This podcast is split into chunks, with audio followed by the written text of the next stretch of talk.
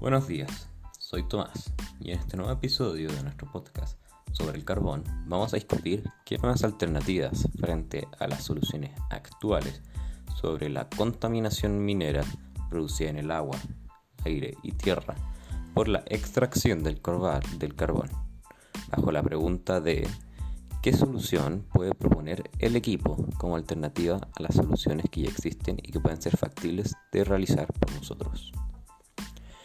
En el episodio anterior, nuestro compañero de podcast, Cristóbal, nos mostró diferentes soluciones que ya se ocupan para arreglar estos problemas.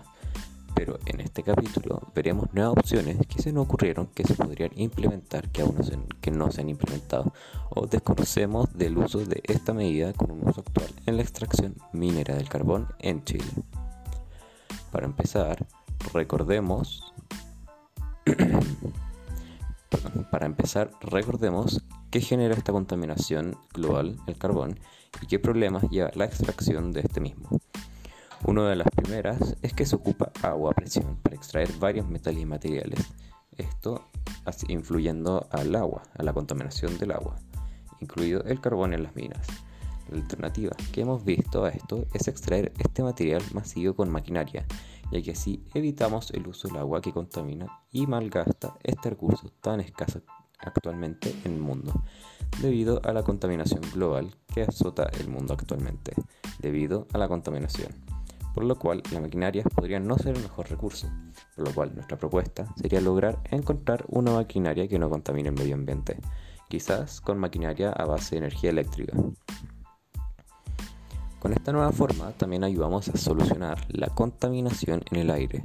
por la extracción del carbón, que en una buena parte se debe a toda la maquinaria usada para extraerla, desde las grandes máquinas que extraen el carbón hasta los camiones que lo transportan debido a que, aunque para agregar una propuesta adicional, tener alguna máquina que absorba toda la contaminación y separe el carbono del aire no sería una mala idea. Por otro lado, la contaminación de la tierra es debido a las minas químicas, minas donde se disuelve la tierra y roca a base de mezclas químicas ácidas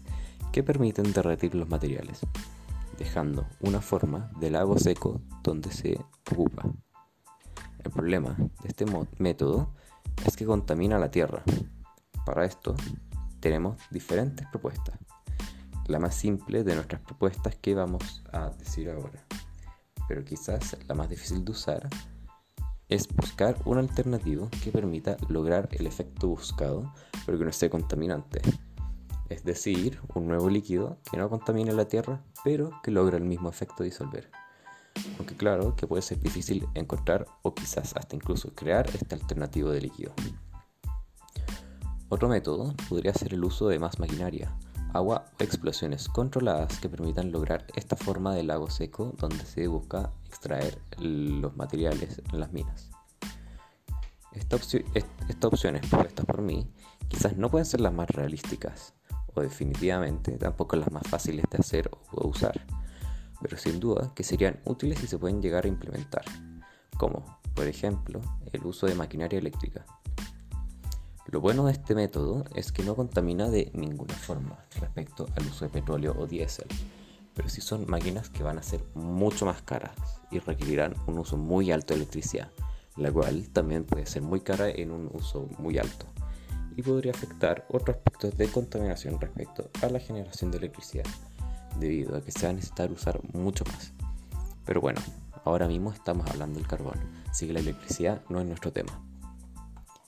Llegados al final de nuestro podcast, queremos agradecer a todos nuestros televidentes, espectadores, espectadoras y a todas las personas que nos apoyaron a producir este podcast. Creados por Juan Pablo Bravo, Cristóbal Carter y obviamente porque la persona que está hablando ahora mismo, por mí, Tomás Rieck. Antes de terminar, queremos dar el aviso a todas las personas que nos estén escuchando para que se puedan, para que se queden atentos, ya que podríamos dar novedades sobre un nuevo podcast o quizás una segunda parte de este, de este, de esta serie que hacemos de podcast, tocando nuevos puntos o incluso nuevos ámbitos. Con esto nos despedimos. Hasta la próxima.